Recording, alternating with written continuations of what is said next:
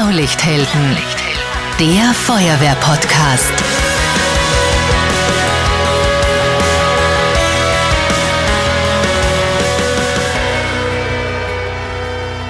Diese Folge wird präsentiert von Raiffeisen Niederösterreich. Wir macht's möglich.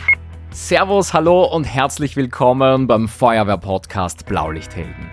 Ich bin Marcel Kilic und wir sprechen heute über einen der größten Einsätze, den die Feuerwehren in Österreich heuer erlebt haben. Immer wieder hören wir von großen Waldbränden in Europa. Oft sind die Brände so gewaltig, dass die lokalen Feuerwehren Hilfe anfordern müssen, sogar international. Und genau das ist passiert. Im August 2022, da ist in Frankreich ein Waldbrand ausgebrochen in Bordeaux. Wir kennen diese Region eigentlich als Weinbaugebiet im Südwesten von Frankreich an der Atlantikküste. Und der Einsatzleiter vom französischen Feuerwehrverband, der hat in den Medien gesagt, ich würde den Brand als Megafeuer einstufen. Er ist ein Ungeheuer, ein Monster. Ich glaube, damit hat er nicht mal übertrieben. Mehr als 6000 Hektar Wald sind in Flammen gestanden. Ein Hektar, ja, das ist Daumen mal Pi so groß wie ein Fußballfeld, also fast 6000 Fußballfelder mit Wald, die brennen. Zu Spitzenzeiten, da hat sich der Brand pro Minute auf 10 Fußballfelder ausgebreitet. Und die Franzosen, die sprechen am Ende sogar von bis zu 8100 Hektar verbranntem Wald. Im Vergleich im Jahr 2021 der Jahrhundertwaldbrand in Österreich, in Hirschwang an der Rax, da waren in etwa 115 Hektar betroffen. Heute zu Gast bei mir ist der Einsatzleiter von diesem Jahrhundertwaldbrand in Hirschbang an der Rax. Er war auch Einsatzleiter beim Auslandseinsatz in Nordmazedonien 2021 und auch jetzt bei diesem Waldbrandeinsatz in Bordeaux. Da war er für die niederösterreichischen Feuerwehrkräfte wieder Einsatzleiter. Bezirksfeuerwehrkommandant aus Neunkirchen, Landesfeuerwehrrat Josef Huber. Herzlich willkommen. Herzlich willkommen auch, danke. Und auch bei mir ist Abschnittsbrandinspektor Andreas Herndler. Schön, dass du da bist. Dankeschön, herzlich willkommen auch. Du bist erster Kommandant Stellvertreter bei der Freiwilligen Feuerwehr in Krems und im Bundesfeuerwehrverband bist du Mitglied im Sachgebiet 5.2, das ist Katastrophenschutz und Hilfe, aber auch hauptberuflich bist du im Katastrophenschutz tätig. Was machst du da genau? Ja, ich bin im Klimaschutzministerium. Ursprünglich war es das Verkehrsministerium, aber jetzt mit der neuen Regierung Klimaschutz, äh, wo auch die Energieagenten äh, jetzt beheimatet sind oder auch das Strahlenschutzfrühwarnsystem zum Beispiel und darf in diesem Ministerium den Krisenstab, die Krisenorganisation bereitstellen, um im Fall des Falles besser aufgestellt zu sein. Gerade sehr spannende Zeiten. Mhm, das glaube ich gern. Was geht einem da als Einsatzleiter durch den Kopf, wenn man im Vorfeld vor der eigentlichen Alarmierung schon hört, gehört, 6000 Hektar stehen da in Brand. Was macht das mit dir, Sepp? Ja, was macht das mit mir? Denke ich mir eine, ein Vielfaches an einer Dimension wie gegenüber von Hirschfang oder auch der Föhrenwaldbrände, was wir auch schon gehabt haben mit 28 bis 30 Hektar. Mhm. Dann habe ich die medialen Bilder gesehen, also in den Medien drinnen, wo wir schon andere Flammenfronten gesehen haben, welche mich erinnert haben an Nordmazedonien, weil hier waren wir direkt auch an solchen Flammenfronten auch im Einsatz. Mhm. Und bevor dieser Einsatz losgeht, gibt es einmal eine ganze Menge Bürokratie, so wie das nicht nur in Österreich ist, sondern wie das in ganz Europa ist. Die französischen Behörden, die haben EU-weit Hilfe angefordert über diesen bekannten EU-Mechanismus Union Civil Protection Mechanism. Das klingt nach Bürokratie und genau dazu möchte der Raphael von der Freiwilligen Feuerwehr Krumm-Nussbaum mehr wissen. Der schreibt uns per Instagram, wie erfolgt denn konkret so eine Alarmierung grenzübergreifend? Es ist ein gewisser Aufwand, ja, ähm, aber die Kommission, die Europäische Kommission hat hier einen Prozess vorgesehen, wo eben, wenn ein Staat mit den eigenen Mitteln, mit den eigenen Kräften nicht mehr auskommt, dann die anderen Mitgliedstaaten um Hilfe fragen kann. Und dahinter gibt es einfach Regelwerke, Spielregeln, vor allem mhm. es geht ja dann auch um die Finanzierung um die Versicherung dann der Einsatzkräfte etc.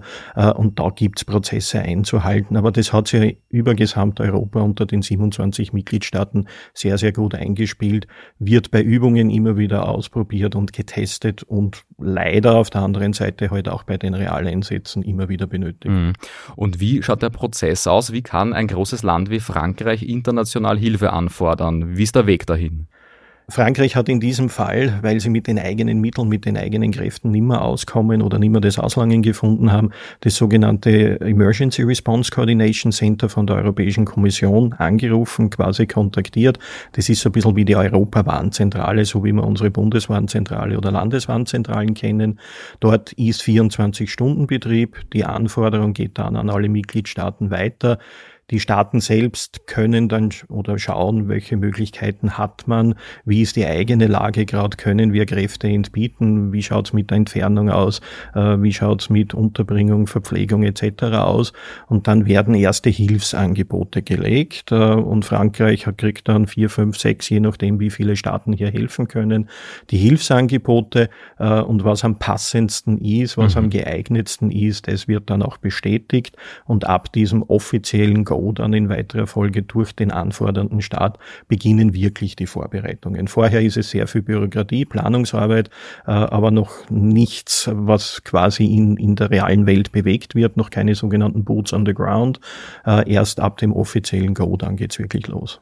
Und die Franzosen hätten ja gerne ein paar Löschflugzeuge bekommen, die waren aber zu der Zeit woanders im Einsatz. Genau, also das war die Hauptanforderung eigentlich der französischen äh, Regierung, Löschflugzeuge, die waren europaweit vergriffen zu dem Zeitpunkt und somit war die Anforderung einerseits Löschhubschrauber, aber auch eben Mannschaften mit Fahrzeugen am Boden, um hier dann in weiterer Folge auch die Bodenbearbeitung durchführen zu können. Mhm. Ja, und da lässt Niederösterreich nicht lange auf äh, sich warten. Wie habt ihr denn den Einsatz vorbereitet? Also von der vom, vom Hilfgesuch, bis ihr da wirklich ausrücken könnt, bis der Konvoi vom Niederösterreichischen Feuerwehr- und Sicherheitszentrum wegrollen kann. Was passiert da in der Zwischenzeit? Da passiert Folgendes, dass wir die Feuerwehren verständigen, vor allem in Niederösterreich, welche diese speziellen Waldbrandfahrzeuge haben. Die sind seit einem halben Jahr im Dienst und sie haben sich auch bei diesem Einsatz bereits sehr bewährt. Und die Feuerwehren werden dann im Schneeballsystem verständigt, werden dann aufgefordert einzumelden, ob sie auch ausrücken können, ob sie kommen können. Und das funktioniert im Normalfall immer. Also es, da gibt es keine Absagen. Es wird dann ein Zeitpunkt festgelegt, ein genauer Einsatzplan abgearbeitet und die Fahrzeuge kommen nach Tulln und wird geschlossen im Kolonnenverkehr dann abgefahren. Mhm. Und das war dann am 11. August 2022 soweit. Spät abends ist der Konvoi losgerollt, um 22 Uhr herum. Ein Teil der Einsatzkräfte ist mit dem Charterflug gekommen. In Summe 80 Spezialisten, natürlich auch eine Menge Einsatzfahrzeuge hochspannende Thematik für jeden Feuerwehrmann, für jede Feuerwehrfrau. Da sind per Social Media auch einige Fragen gekommen. Von Marvin zum Beispiel, von der Freiwilligen Feuerwehr Grammat Neusiedl. Welche Fahrzeuge waren jetzt genau im Einsatz? Und Fahrzeuge haben wir, wie schon gesagt, diese speziellen Waldbrandfahrzeuge, vier Stück mitgehabt, also mit 3000 Liter Wasser und einer zusätzlichen Spezialausrüstung für die Waldbrandbekämpfung mit Bodenbearbeitungswerkzeugen und ebenso vier Pickup, welche etwas kleiner sind und sehr wendig sind und sich dort sehr bewährt haben. Auch diese haben diese Ausrüstung drauf und können die Bodenbearbeitung sehr effizient durchführen. Mhm. Ebenso natürlich verschiedenste Logistikelemente, was dann für das Campleben gebraucht wird. Und diese Waldbrandfahrzeuge, die erkennt man optisch ganz markant durch den weißen Käfig, dieses weiße Gestänge rund um die Kabine. Es ist richtig, also diese Fahrzeuge sind ausgestattet mit einem überall Bügel einmal für die Sicherheit, sind singlebereift, sehr hoch geländegängig, sind natürlich etwas höher gebaut wie das normale Feuerwehrfahrzeug, damit die Geländegängigkeit gegeben ist und haben zusätzlich noch natürlich für die Waldbrandbekämpfung eine Ummantelung über die ganzen Bremsleitungen, Kraftstoffleitungen, damit hier keine Hitzeschäden entstehen können bei den Fahrzeugen, hat eine Selbstzustandanlage drauf, also das sind Sprühdüsenfeine, welche die Reifen kühlen, wenn am heißen Boden gefahren wird. Ebenso die Fahrerkabine kann gekühlt werden und sollte es brenzlig werden, können die Mannschaften innen drinnen noch zusätzliche Atemschutzmasken aufsetzen, damit sie vor dem Rauch geschützt sind und in einen sicheren Bereich fahren können. Mhm. Ähm, die Strecke Tulln-Bordeaux habe ich mir auf Google Maps angeschaut. Kann jeder mal mitschätzen, wie weit das ist? Also Südwesten von Frankreich an der Atlantikküste, schon näher an Spanien als an Deutschland. 1700 Kilometer sind das laut Google Maps und ungefähr 17 Stunden Fahrzeit. Jetzt wissen wir natürlich, das stimmt meistens überhaupt nicht. Also wie lange ist man bitte unterwegs für 1700 Kilometer mit der schweren Ausrüstung, mit den Fahrzeugen im Konvoi? Man kann das nicht mit einem Pkw vergleichen. Ein Lkw fährt etwas langsamer, man hat eine durchschnittliche Marschgeschwindigkeit von 60 km/h, muss natürlich einige Tankstops einplanen planen und alles. Also es sind knappe 30 Stunden Fahrzeit gewesen, welche die Kameraden abwechselnd machen. Also die Fahrzeuge wurden besetzt mit zwei Chauffeuren, welche sehr umsichtig hier waren, aber es war sicherlich ein langer Anmarschweg und sehr anstrengend auch für die Mannschaft dann zum Schluss, aber es ist geschafft worden. Mhm. Und ohne Übernachtung in einer Unterkunft außerhalb der Straße. Also man kann kurz die Augen zumachen, wenn der andere fährt, ja, aber richtig schlafen ist da nicht drin. Ist nicht drinnen, aber es funktioniert sehr wohl und als vor allem, weil wir gesagt haben, es ist, wäre notwendig, dass die Einsatzfahrzeuge rasch vor Ort sind, dass wir keinen mhm. Tagesstopp oder Nachtstopp machen, sondern direkt durchfahren mit den wechselnden Chauffeuren. Und so ein Riesenkonvoi mit roten Einsatzfahrzeugen ist auch überhaupt nicht zu übersehen. Habt ihr da in der Zivilbevölkerung irgendwas mitbekommen? Wie reagieren die Menschen in Frankreich, wenn sie selbst medial natürlich viel mehr über diesen Waldbrand hören als wir in Österreich? Bei denen ist das ja wahnsinnig präsent. Wie reagieren die, wenn auf einmal ein Konvoi aus Österreich mit Einsatzfahrzeugen da anläuft und über die Grenze rollt? Also es waren schon sehr emotionale Bilder, die, die gerade die Kraftfahrer bei der Anreise, aber dann in weiterer Folge auch die gesamte Mannschaft hier erleben durften, erleben konnten, von Daumen hoch und, und Herzen, die gezeigt worden sind, Hubkonzerte in Frankreich, die Überkopfwegweiser auf den Autobahnen, wo die hm. Feuerwehrkräfte aus Österreich begrüßt worden sind, direkt im Einsatzraum dann transparente Plakate bis ins Camp hinein, bis ins Camp hinein, Zeichnungen von Kindern, von Familien, die sich immer wieder wieder bedanken auch für die mhm. Unterstützung. Also die Dankbarkeit war sehr stark zu sehen, einmal mehr auch bei diesem Einsatz. Mhm, ja. Da ist man dann schnell wieder munter, wenn man dann ankommt. In der Region selbst, im Katastrophengebiet, waren aber nicht mehr viele Menschen aus der Zivilbevölkerung. 10.000 Menschen sind dort evakuiert worden. Wie erlebt ihr das, wenn du da hineinrollst und dann äh, ja von der Euphorie vom, ich sage mal, Empfangskomitee dich dann doch langsam ins Einsatzgebiet vorantastet? Wie, wie fühlt man sich da? Das sorgt jetzt bei mir für Gänsehaut. Umgekehrt, ähm, es ist dann schon, wenn du in, wie du sagst, es ist evakuiert worden, dieser Bereich, äh, 10.000 Personen mussten ihre Häuser verlassen. Äh, und je weiter man hier in, in das vom Brand betroffene Gebiet hineinfährt, desto ruhiger, desto mystischer wird's irgendwie. Du fährst durch Ortszentren durch, durch Dörfer und du merkst, da ist nichts mehr. Das ist wieder der schlechte Wild-West-Film im Endeffekt, wo dann dieser Heuballen irgendwie über den Weg drüber rollt. Es ist alles verlassen. Vereinzelt sieht man dann einmal nur ein Fahrzeug, ähm, irgendein Hänger hinten dran mit einem 1000 Liter Behälter, ein kleines Notstromaggregat und er hat sich selbst ein HLF gebastelt im Endeffekt, mhm. um sein Hab und Gut zu schützen. Aber ansonsten, es ist finster, es brennt kein Licht am Abend, die Straßenbeleuchtung ist auch nicht aktiv. Ähm, also es ist sehr mystisch. Mhm, es ist kaum vorstellbar. Der Dominik Krenn war Feuerwehrmann bei diesem Einsatz in Bordeaux und unmittelbar nach der Ankunft beschreibt er die Fahrt ins Katastrophengebiet so. War schon ziemlich bedrückend und ein bisschen gespenstisch. Wir sind da durch kilometerlange verbrannte Landstriche gefahren, haben eigentlich auf der gesamten Fahrt keinen einzigen Menschen gesehen. Die gesamte Bevölkerung von der Umgebung ist evakuiert worden. Vor Ort dann, wenn ihr da ankommt nach 30 Stunden Fahrt, wie läuft dann der erste Abschnitt ab sozusagen? Also was ist die konkrete Aufgabe? Was macht man da, wenn man mal ankommt, müde ist? Sind die Franzosen da schon vor Ort und weisen euch ein äh, oder seid ihr da auf euch allein gestellt? Wie ist die Vorgehensweise da? Es ist immer die große Herausforderung, ähm, wie läuft es dann wirklich zu Beginn ab? Ähm, für uns ist klar das Ziel, wenn die Masse der Kräfte dann kommt, entweder nach einer 30-stündigen Fahrt sofort in die Nachtruhe, sofern es halt noch geht. Es war ein, zwei Uhr in der Früh, wie sie eingetroffen sind. Ähm, die Truppe, die ja dann geflogen ist mit dem Charterflug, hat die Zelte dementsprechend vorbereitet, Schlafsäcke aufgelegt, dass die Mannschaft wirklich sofort ins Bett gehen kann und ein paar Stunden Ruhe findet. Es kann aber aber umgekehrt auch sein, dass man sofort in den Einsatz weitergeht. Ähm, auch da wichtig, ein Vorauskommando zu haben, um gewisse Dinge mit den örtlichen Behörden, mit der örtlichen Einsatzleitung abzuklären, aber immer unter dem Ziel der Sicherheit für die Mannschaft. In dem Fall Gott sei Dank ein paar Stunden zumindest Ruhe und erst in den Morgenstunden dann Briefing mit den mhm. lokalen Kräften und die Einsatzplanung. Mhm. Was war dann die konkrete Aufgabe für euer Modul? Was waren die Tätigkeiten im Einsatzgebiet? Ja, es ist ja so, dass wir natürlich hier eine sehr gute Struktur von den Franzosen vorgefunden haben, vor allem in der Zuge der Einsatzführung und der Einsatzleitung. Das sind Strukturen, wie wir auch wir sie von Österreich gewohnt sind. Wir haben ständig einen Verbindungsoffizier gehabt, einen französischen, welcher uns in den einschlägigen Einsatzgebieten eingewiesen hat, die Aufgaben zugewiesen hat und die definitiven Aufgaben waren hier in den Randzonen. Muss ich vorstellen, diese abgebrannte Fläche hat einen Umfang von rund 40, 50 Kilometern, wo die Abschnitte dann entsprechend zu kontrollieren sind, vor allem im Bereich zwischen verbrannter und nicht verbrannter Fläche. Also auf der verbrannten Fläche war, waren noch sehr viele Glutnester, welche immer wieder durch den Wind angefacht wurden und da besteht immer wieder die Gefahr, dass das dann in der unverbrannten Fläche zu sogenannten Spottfeuern kommt, dass dort wieder eine Entzündung entsteht und der nächste Waldbrand entsteht.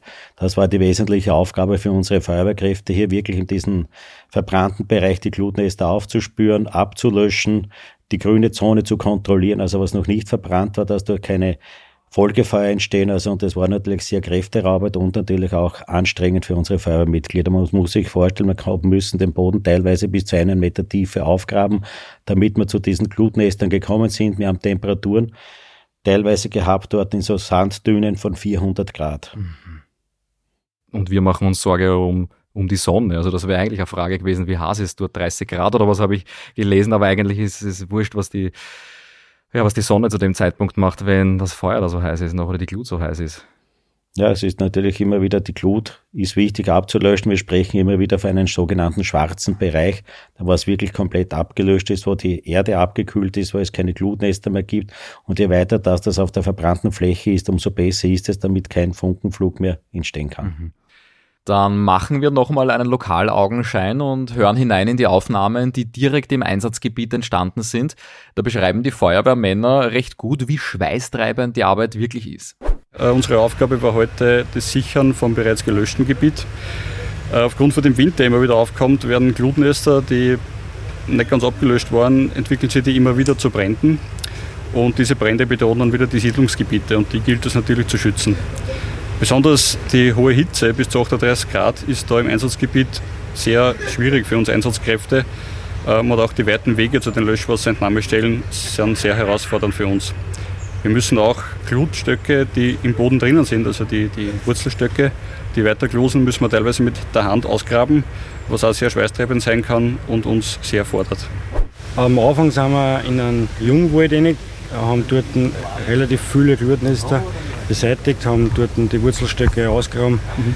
äh, mit Wasser dann bearbeitet und dann war unsere Aufgabe, dass wir weiterfahren zum See, äh, dort eigentlich den Grünbereich schützen. Äh, dort haben wir den Boden kontrolliert, dann haben blaues Brenner angefangen. Das ist so schnell gegangen, dass das bis zwei, drei Bäume auf einmal komplett im Vollbrand gestanden sind. Das haben wir zum Glück noch relativ rasch löschen können, weil wir den Pickup und ein Highlift dort stehen gehabt haben. Wahnsinn. Höchsten Respekt. Jetzt gibt's ja noch ein anderes Problem, nämlich eine gewisse Sprachbarriere.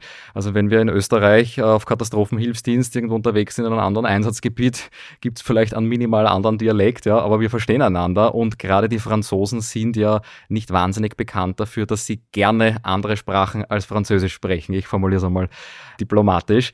Ist das äh, zutreffend? Wie habt ihr das erlebt? Habt ihr da Dolmetscher gehabt oder gibt's da bei den Behörden Menschen, die auch Deutsch können? Es ist ja so, also wenn ich als Einsatzleiter hier sprechen darf, also ich habe die französischen Kameraden haben größtenteils Englisch gesprochen, einer hat Deutsch gesprochen, also mein Englisch ist wirklich nicht sehr gut, aber ich habe kein Problem gehabt, mich mit den Franzosen zu verständigen und wir haben sind immer dorthin gekommen, beziehungsweise haben die Aufträge so abgearbeitet, so wie sie es vorgegeben wurden. Also ich habe hier kein Problem gehabt, dass es hier eine sprachliche Barriere vielleicht gegeben hätte. Mhm, mhm. Ist es in der Kommunikation mit den Behörden, Andreas, ist das ähnlich? Ist genau dasselbe. Also so wie du vorhin den klassischen Franzosen geschildert hast, so wie wir ihn kennen, dass er nicht gerne Fremdsprache spricht, war in dem Fall überhaupt nicht der Fall. Englisch war sowieso an der Tagesordnung, teilweise sogar deutsch sprechend. Und wenn du wirklich einmal wohin gekommen bist, wo, wo Englisch und Deutsch nicht möglich war, wo die Person nur Französisch konnte, das hat nicht einmal eine Minute gedauert und es war ein Dolmetscher da, der dann meistens Deutsch sogar konnte. Mhm, mhm. Spannend. Ihr habt es auch beschrieben, es gibt ein Dienstrat. Wie lange dauert so ein Dienst dann genau und wie viel Zeit habe ich, um mich zu regenerieren oder beim Versorgungsdienst zum Beispiel mitzuhelfen? Ja, über den Zivilschutzmechanismus rechnet der anfordernde Staat. Das kann man jetzt, gibt es einfach eine Definition, was so ein Modul leisten kann. Ähm, sprich die Anforderung von 20 Mitgliedern, die rund um die Uhr arbeiten können. In dem Fall in Frankreich war rund um die Uhr Gott sei Dank nicht notwendig. Wir konnten uns meistens beschränken auf 9 bis 19, 20 Uhr. Einmal hat es länger gedauert. Das heißt, wir haben da somit untertags auf zwei Schichten aufstocken können mit jeweils 30 Personen, 30 Mitgliedern, mehr Kräfte in den Einsatz bringen. Das heißt, man hat in etwa den halben Tag immer zur eigenen Verfügung gehabt. Aber da gibt es im Camp dann logistische Aufgaben, Kleinigkeiten zu organisieren. Aber je länger der Einsatz dauert, desto eher gibt es dann auch wirklich die Freizeitphasen. Äh, wir waren ja auf einem Campingplatz untergebracht. Äh, es waren dort ein paar Fahrräder vorrätig. Werkstättenteam hat die Fahrräder in Stand gesetzt. Also man hat auch die nähere Umgebung erkunden können. Mhm. Es ist nicht so, dass man dann ständig unter Hochspannung steht. Mhm, okay. Also ein bisschen Zeit für Kamera Kameradschaftspflege gibt es dann auch noch. Es ist ein körperlich anstrengender Einsatz. Äh, Versorgung ist ja auch schon angesprochen worden. Aber irgendwann trachtet man halt schon auch der Mannschaft ein bisschen ein gutes Leckerli zurückzugeben. Ähm, es wurden im Feld im Camp Geburtstage gefeiert. Also da schauen wir auch, dass es immer Kleinigkeit für diese Mitglieder zumindest gibt. Es kann dann einmal sein, dass man 70 Kilometer durch die Gegend fährt, um ein kühles Bier zu bekommen für die Mannschaft am Abend. Ähm, und wenn man weiß, dass in Frankreich am Wochenende Alkohol nicht verkauft werden darf im Einzelhandel, und wir aber am Sonntag unterwegs waren, war das ein bisschen eine Herausforderung, aber die Dame an der Autobahntankstelle hat uns verstanden, worum es geht. Aber ich glaube, das Highlight und manche konnten es auch genießen, was wir so noch nirgendwo gesehen haben, und das ist fast eine Steilvorlage für Österreich, gleich im Bereich des, der, der Essensausgabe, wo die Verpflegstelle war, war auch ein Zelt aufgebaut, wo man sich massieren lassen konnte. Also wenn irgendwo der Muskel zwickt hat, wenn man mehr gehen, nicht mehr hatschen können hat, auf gut Deutsch gesagt, hat man sich da 20 Minuten wieder einrenken lassen mhm. können. Und die waren sehr gut unterwegs, also die haben das gekonnt. Also, ja, also ich habe es in Anspruch genommen, also regelmäßig, also das waren nicht irgendwelche Laien, sondern das waren wirklich Vollprofi, die mhm. Masseurinnen dort. Mhm. Ja. Es ist halt Frankreich, gell? Also ja, ja. Es, irgendwo muss der Unterschied doch nur da sein. Man sagt, das Feuer brennt überall gleich, ja. aber, aber Unterschiede muss es geben. Gibt es sonst eigentlich im Camp eine Art von Tagwache oder ist einfach jeder Teil seines Dienstrades und gestaltet die Zeit dazwischen dann, wie er möchte? Also die Tagwache an sich und vielleicht nur den Morgensport dahinter, Namen Gottes Willen, das gibt's in definitiv nicht, außer es wäre jetzt in irgendein Alarm, der es erfordert, irgendein Geschehnis, Ereignis, äh, das erfordert, dass wirklich sofort alle aufstehen. Aber sonst ist das Schichtrad, das eingeteilt ist, das vorgesehen ist für den nächsten Tag oder für diesen Vormittag. Dort steht man auf, aber versucht möglichst leise im Camp zu sein, wobei der Zeltwand weiß jeder, wie dünn die ist, man mhm. hört eh alles. Also ohne Oropax ist schwierig, aber die dienstfreie Mannschaft belässt man in, in die Betten mhm. drinnen und im Laufe des Vormittags kriechen sie dann eh alle heraus. Man lernt sich gut kennen. Wenn man sich bei der Hinfahrt nicht schon kennenlernt, dann hat man auch gut Zeit. Na, Spaß beiseite. Wen lernt man denn noch kennen außer die Franzosen? Es waren ja andere Länder auch äh, zur Unterstützung da. Sind im gleichen Camp wie die Österreicher gewesen oder sind das getrennte Zeltlager? Also wir haben im Camp auch noch Kräfte gehabt aus Deutschland, Rumänien und Polen, ebenfalls jeweils äh, so Fahrzeugmodule, Waldbrandfahrzeugmodule. Es war aber auch die französische Feuerwehr vertreten, es war das Militär vertreten. Wir haben direkt gegenüber von uns äh, die Fremdenlegion in Zelten liegen gehabt. Äh, also man geht hier schon auf Tuchfühlung im Endeffekt, aber gerade mit den internationalen Kräften gibt es natürlich auch noch mehr Austausch, vor allem Deutschland, äh, die gemeinsame Sprache erleichtert es, war auch für uns ein wenig der Vorteil, das deutsche Modul war ein paar Stunden früher vor uns äh, in Frankreich. Das heißt, wir haben schon eigene Ohren und Augen im Feld gehabt mhm. und mit deren Teamleader immer wieder Kontakt gehabt. Wie schaut es im Camp wirklich aus? Was gibt es dort? Was braucht man noch? Man kann sich besser darauf einstellen. Verstehe. Ein Riesenpunkt ist da im Gelände natürlich auch die Versorgung. Also wir haben Hunger, mindestens drei Mahlzeiten am Tag braucht man, wenn man schwer arbeitet, sowieso. Aber äh, auch Frischwasser, man muss sich frisch machen, man muss einmal duschen gehen, wenn man vom Waldbrand zurückkommt. Äh, man hat überall den Ruhespicken und die Erde. Ich glaube, da übertreibe ich nicht. Wie stellt ihr das logistisch auf? Ist das alles, was, was, was ihr autark leisten könnt? Wir können es jetzt, wenn wir wollen, autark leisten, aber dort in Frankreich war es nicht erforderlich. Ein Campingplatz, wie gesagt, der hat eine Infrastruktur mit Duschen, WC-Anlagen. Diese wurden natürlich durch Container verstärkt, weil eine riesengroße Mannschaft ja dann dort war, von den anderen mhm. Nationen und auch von Österreich. Und Also hat das eigentlich nicht so ein großes Problem gemacht. Wir haben natürlich dann das Glück gehabt, dass wir ein festes Gebäude auch in unserem Campbereich gehabt haben, wo es eine Waschmaschine gegeben hat. Wir konnten unsere Einsatzbekleidung dort waschen, aufhängen. Also das hat sehr gut funktioniert. Die Kameraden sind, glaube ich, mittlerweile sehr gut eingeschult in der Bedienung der Waschmaschine. Man muss sich vorstellen, das macht normalerweise zu Hause die Frau. Das war immer sehr beeindruckend, wenn man das Kammer reingeschaut hat, wie es zwei zu zwei dort gestanden sind. Aber was schalten wir jetzt ein? Bei dieser Waschmaschine meinst du, funktioniert das so oder so? Also es war immer aber es hat da sehr gut funktioniert. wirklich nur Französisch. Französisch. Also es hat wirklich gut funktioniert und natürlich auch die Verpflegung tagsüber. Es war so, dass wir die Verpflegung mit hinausgenommen haben, vor allem Getränke in jeder Menge. Also jede Mannschaft hat sich und jede Fahrzeugbesatzung hat sich ausgerüstet. Die Versorgung war dort so aufgebaut, dass die französischen Kameraden dort wirklich toll aufgebaut habe. Es hat 24 Stunden Verpflegung gegeben. Also es hat da, das war wie ein kleiner Supermarkt dort, wo man eigentlich alles erhalten hat, vom Duschgel über den Rasierschaum, über bis zur Zahnpasta und zum Zahnbürstel ist dort alles vorhanden gewesen. Mhm, unglaublich. Also eine echte kleine Stadt. Ähm, zur Koordinierung von diesem Einsatz und zur Unterstützung hat es auch Hilfe direkt aus Österreich, aus Niederösterreich gegeben, nämlich der Landesführungsstab ist einberufen worden im niederösterreichischen Landesfeuerwehrkommando.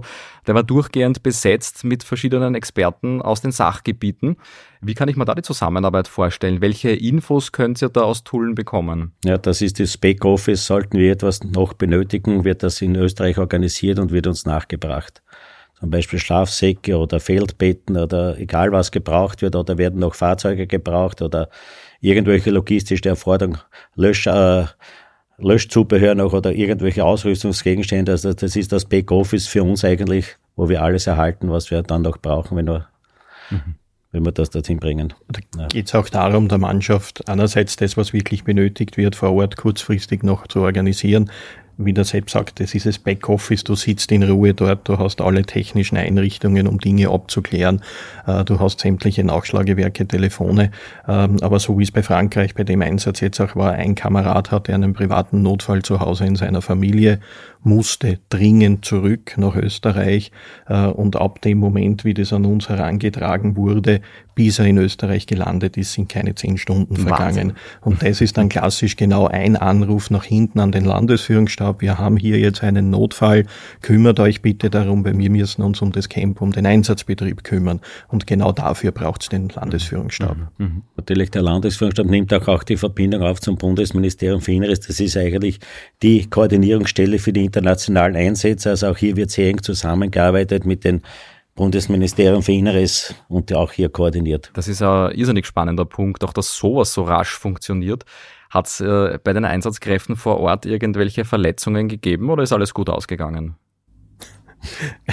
das überhaupt sagen soll, das Da müssen wir selber lachen. Es, es, hat Gott sei Dank war es nur eine kleine Brandverletzung und das aber nicht im Einsatzgeschehen draußen, sondern im Camp oder im Nahfeld des Camps, wo dann doch ein kleiner Glutstock war, äh, hat es eine kleine Verletzung gegeben. Ähm, das ist ins Camp äh, sofort gekommen. Äh, der Kollege, der Kamerad ist vom Feuerwehrmedizinischen Dienst erst versorgt worden, ein Verband angelegt worden, dass die Wunde nicht verschmutzt. Wir haben es dokumentiert, wir haben es protokolliert. Ähm, das Ganze ist natürlich auch den französischen Kollegen weitergemeldet worden. Sie sollen auch wissen, dass hier eine kleine Blessur geschehen ist. Ähm, und da ist dann. Für die Statistik praktisch. Für die Statistik, genau so ist es. Und dann hat man aber gemerkt, wie gut Frankreich auch vorbereitet und organisiert ist. Ähm, der Sepp war mit den Einsatzkräften draußen am Einsatz. Ich war im Camp und, und habe das live miterlebt und die Meldungen abgegeben. Und dann hat der französische Verbindungsoffizier, der neben Sepp gestanden ist, die Info erhalten, hat ihn Sepp gefragt, du, ihr habt einen Verletzten und der wusste naturgemäß nichts von der kleinen Blessur, weil es ja ganz woanders geschehen ist und de facto Lappalie war, ähm, ja, na, der Sepp weiß nichts, ja, wo ist der Kamerad überhaupt? Na, weiß ich nicht, wo er ist. Und dann ist die Kette angelaufen. Suche aus der Luft wurde vorbereitet, Intensivtransport, Hubschrauber, Krankenhaus voravisiert. Und dann hat mich der Verbindungsoffizier nur mehr angerufen und hat mir das auch erzählt. Und ich schaue nach rechts, wo der Kamerad gesessen ist neben mir und sagt, du Simon von den Franzosen, tut mir leid, das ist ein Geschichtel, der sitzt neben mir, wir sind gerade Mittagessen. Na klar, sie waren nämlich in der Meinung, dass das im Einsatz passiert ist, draußen bei der Einsatztruppe, mit dieser Aha. Gruppe, was wir draußen waren und nicht, dass das in Freizeit, der hat halt das Camp erkundet, ist ein bisschen rausgegangen, da muss ich vorstellen, rundum ums Camp ist auch alles Brandfläche gewesen und da war da so ein kleiner kleines Loch, was halt noch Glutnest war und da, da ist halt gerade mit Fuß halt reinkommen. Mhm. Ja. also so lustig die Geschichte ist, aber auf der anderen Seite ist es doch ein Zeichen dafür, dass Dinge funktionieren, weil äh, das bedeutet im Umkehrschluss, wenn wirklich was passiert und jemand medizinische Unterstützung benötigt, dann kümmern sich äh, die Gastgebernation, die Nation, die Hilfe anfordert, auch wirklich darum, dass dann sogar das Krankenhaus vorinformiert wird und dass dann die äh, Alarmkette in Gang gesetzt wird. Ja, also das hat wirklich bestens funktioniert, bestens aufgesetzt. Man hofft natürlich nie, dass man es braucht, aber es hat auch im Camp die kleine Krankenstation mit immer Sanitätern und Ärztinnen oder Ärzten gegeben.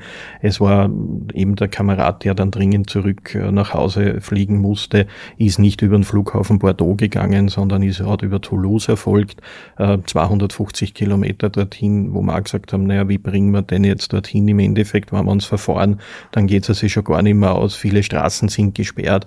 Da hat sich der Zivilschutzchef selbst der Sache angenommen und hat den eingeladen und gesagt, und den führe jetzt ich zum Flughafen. Also da wären wirklich alle Register gezogen. Hm. Schlagen wir vielleicht einen Vergleich äh, zu dem Jahrhundertwaldbrand in Hirschwang an der Rax und Nordmazedonien. Jetzt wart ihr alle beide bei allen drei Einsätzen dabei. Gibt es da starke Parallelen oder ist jeder Auslandseinsatz, jeder große Einsatz dann doch wieder ähnlich? Gibt es da wahnsinnige Unterschiede? Was kann man da für einen Vergleich ziehen? Ja, wenn ich beginne in Nordmazedonien und Frankreich vergleiche, war die Topografie fast ähnlich. Nur der Unterschied zu Nordmazedonien war hier, dass es hier keine Infrastruktur, keine Lokale gegeben hat und wir uns dort fast alles selbst organisieren mussten und natürlich dort auch konfrontiert waren mit großen Feuerfronten, so wie die französischen Kameraden und nicht nur die Glutnesterbekämpfung gemacht haben, sondern wirklich aktiv im Brandgeschehen Siedlungsräume geschützt haben, und auch gerettet haben, dass sich das Feuer dort nicht ausbreitet. Also man ist dort in Nordmazedonien fast als Held gefeiert worden, dass diese Siedlungsräume nicht betroffen waren, weil wir die Infrastruktur und das Equipment mitgehabt haben von Österreich, was Nordmazedonien gar nicht gekannt hat. Also allein die Menge von, von Druckschläuchen hat es in Nordmazedonien gar nicht gegeben, was Österreich mitgehabt mhm. hat. Also da bringt Österreich mehr Schlauchkilometer mit, als das ganze Land besitzt. Jetzt, ja. Unglaublich. Das hat natürlich auch dort funktioniert. Und wenn ich jetzt hinüberschwenke nach Frankreich, fast die gleiche Topografie, auch Bienenwälder und Schwarzkieferbewuchs und mit Laubbewuchs dazwischen durchsetzt und alles, war natürlich schon hier in Frankreich die Infrastruktur um einiges besser und man hat hier wirklich effizienter nacharbeiten können. Natürlich auch die Entfernungen hat auch dazu gespielt, damit die große Brandlast war eigentlich schon weg. Und wie, wie ich schon gesagt habe, in den Schwarzbereich die Glutnester aufgespürt haben, damit es zu keinen sogenannten Spotfeuern im grünen Bereich kommt. Wenn wir das Brandbild vergleichen, ist es ja so, dass jeder Wald, jede Baumart eine ganz eigene Brandcharakteristik hat. Bei den einen brennt eher der Wipfel, bei anderen zieht sich das Feuer eher ins Erdreich hinein. Wie sind die Unterschiede bei diesen drei Großeinsätzen von der Brandcharakteristik? Es war so, dass eigentlich im Nordmazedonien größtenteils Kronenfeuer waren und keine Bodenfeuer. In Hirschwang war es größtenteils ein Bodenfeuer, vereinzelter Kronenfeuer. Und in Frankreich waren größtenteils auch die Bäume komplett aus Kronenfeuer, also ist der Wald komplett abgebrannt und natürlich auch im Boden drinnen. Da waren so eine Farnbewuchs im Unterholz drinnen und war natürlich das Rundholz ebenfalls sehr stark betroffen, wo natürlich hier die Bodenbearbeitung sehr zeitaufreibend war für unsere Mitglieder dort, das weiterzumachen. Was sind denn eure größten Learnings bei diesem Einsatz? Das fragt der Dominik von der Freiwilligen Feuerwehr Neuenstetten. Was habt ihr gelernt und was nehmt ihr davon mit nach Hause? Eigentlich das, was wir in Österreich gelernt haben, also und auch die Ausbildung in Portugal, war hier anwendbar, also Bodenbearbeitung, hier zu machen, dann den Schwarz- und Weißbereich oder verbrannte und nicht verbrannten Bereich hier einzugrenzen. Also das wird hier auch gelehrt bei uns. Und der Unterschied zu Nordmazedonien war, in Nordmazedonien haben wir die Feuerfronten auf uns zukommen lassen, haben Brandschneisen gemacht und dort das Feuer dann in sogenannten Riegelstellungen und dort abgeriegelt und alles. Das war der Unterschied. Oder wenn ich hernehme in Hirschwang, war es Täter, da war das felsig durchsetzte Gebiet. Wir haben hier keine Bodenmannschaften fast einsetzen können, größtenteils nur aus der Luft die Brandbekämpfung durchführen können. Und in diesen Schütten runter haben wir sehr wohl auch wieder Maßnahmen setzen können, Brandschneisen und ebenfalls gleiche Maßnahmen setzen, Bodenbearbeitung, Aufgraben, Brandschneisen und Ablöschen. Schwerstarbeit. Ja. Wieso tun wir uns das an? Das klingt jetzt fast ein bisschen frech, aber es ist ja nicht so, dass jede Region in ganz Europa aufzeigt und sagt, wir kommen vorbei. Wir schicken 80 Leute und wir bleiben eine Woche. Warum zeigen wir da auf? Ich glaube, dass wir in Niederösterreich hier rechtzeitig reagiert haben. Bei mir im Bezirk Neukirchen, wir sind ein sehr waldbrandgefährdetes Gebiet eigentlich, wo wir schon seit Jahrzehnten immer wieder große Waldbrände gehabt haben. Am Hengst, am Schneeberg, der Föhrenwald vier, fünf Mal mit riesengroßen Flächen abgebrannt ist. Und wir haben hier immer wieder unsere Feuerwehrkräfte auf das schon geschult. Und wir sind froh, dass der Landesfeuerverband in diese Richtung jetzt gegangen ist eine zusätzliche Ausbildung und auch den Sonderdienst Wald- und Fuhrbrandbekämpfung in das Leben gerufen hat, wo man wirklich nach Lehrmeinungen vorgeht. Wir haben sich das Wissen in Portugal angeeignet. Also Portugal ist ja sehr stark waldbrandgefährdet. Also ebenso die Franzosen sind ja auch hier sehr gut ausgebildet, wo sie eigene Feuerwehrschulung haben für die Waldbrandbekämpfung und auch hier lernen wir, wir haben bei jedem Einsatz, sei es jetzt Nordmazedonien, Hirschwang oder Frankreich, sehr viel Fachwissen für unseren Sonderdienst hier mitgenommen. Und so ein Einsatz kostet natürlich auch was. Wie finanzieren wir diesen Einsatz, wenn ein EU-Hilfsmechanismus greift? Gibt es da dann auch äh, Finanzierungsbeteiligungen auf überregionaler Ebene? Ja, also das, die Finanzierung wird äh, zum einen von der Europäischen Kommission sichergestellt. Da gibt es ein Budget dafür, ähm, das im Regelfall für drei Viertel der Kosten aufkommt. Das letzte Viertel obliegt dann dem hilfeentsendenden Staat, also in dem Fall der Republik Österreich, ähm, der, dem Auslandskatastrophenfonds. Äh, und hier gibt es das diplomatische Vereinbarung, dass diese Kosten gegenseitig sich die Staaten nicht in Rechnung stellen. Das heißt, wir als Landesfeuerwehrverband äh, können hier mit dem Innenministerium Ministerium als, als Drehscheibe abrechnen. Äh, von dort werden drei Viertel an die Kommission verrechnet und das letzte Viertel obliegt der Republik Österreich und es wird aber eben gegenseitig nicht verrechnet. Siehe umgekehrt Hirschwang, genau. auch die Löschflugzeuge, die Löschhubschrauber, die hier im Einsatz waren, das ist genau dann, auch diese Kosten werden dann umgekehrt von diesen Staaten nicht in Rechnung gestellt. Mhm. Der Einsatz war in Summe ja für drei Wochen geplant oder mal angedacht. Nach einer Woche konnte der Einsatz aber beendet werden. Wie hat sich da dieser Löschvorgang und der Löscherfolg herausgestellt, weil man dann doch schon früher abziehen konnte? Ja, es ist ja so, dass die Temperaturen zurückgegangen sind. Es hat einen kleinen Wetterumschwung gegeben und irgendwann, wenn alles verbrannt ist, brennt nichts mehr. Mhm. Und da, wie ich schon gesagt, da sind wir dann konzentriert sich auf die Glutnester und alles und man hat dann gesehen, dass sich wirklich die Lage tagtäglich etwas entspannt und natürlich die internationale Hilfe von allen Nationen hat natürlich schon hier das auch dazu beigetragen, dass es rascher gegangen ist wie geplant. Aber normalerweise rechnet wir hier laut EU immer mit einem dreiwöchigen Einsatz. Auf das müssen wir uns mit EU-Modulen einstellen.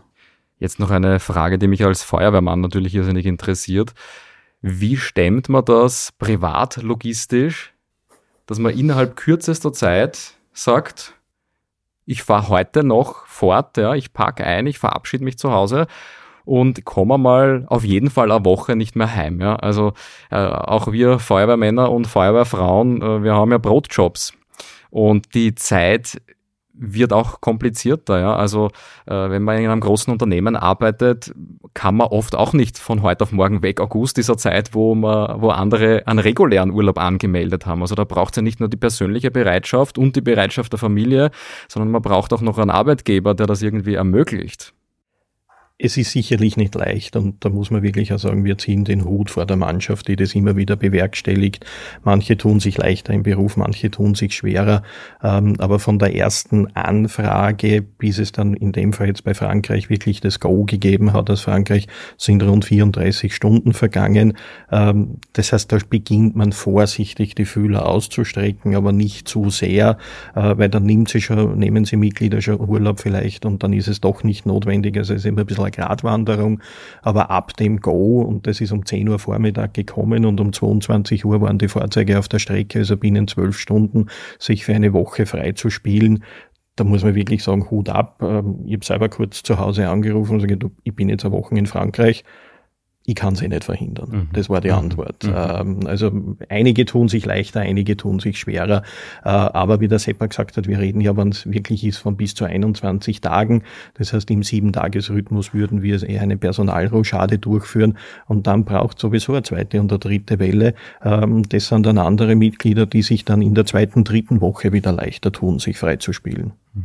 Also eine größere Vorlaufzeit haben und was meine Person betrifft, ich bin mein eigener Chef, also ich kann jederzeit weg eigentlich und die Agenten übernimmt mein Bruder in der Firma. Also wir sind sehr gut zusammengespielt und alles. Und er sagt, dass er fort, dass ich dich nicht sehe, weil sonst ist eh keine Ruhe in der Firma. Ja? Also wenn sowas ist, also das funktioniert immer wieder und alles. Also und äh, es ist bei uns auch so in der Firma eingeteilt, dass, dass ich auf Feuerwehrmäßig auch sehr viel auch beim Landesfeuerverband unterwegs bin und alles, dass wir hier eine Lösung haben, also dass ich eigentlich hier, hier das Tagesgeschäft in unserer Firma nicht durchführe, das macht der Bruder und ich mache mehr oder weniger das Operative die ganze, den ganzen Fuhrpark, der Maschinenpark, was bei uns anfällt und alles und natürlich das eine oder andere Objektgeschäft, wo man sich leichter feischeln kann. Da habe ich einen Projektbetreuer, äh, einen Meister, der was das macht und wenn ich da auch weg bin, also geht es um einiges leichter. Jetzt fragen sich natürlich viele, was machst du beruflich genau, was habt ihr für Ich habe einen mittleren Betrieb, einen Glasereibetrieb. Mhm.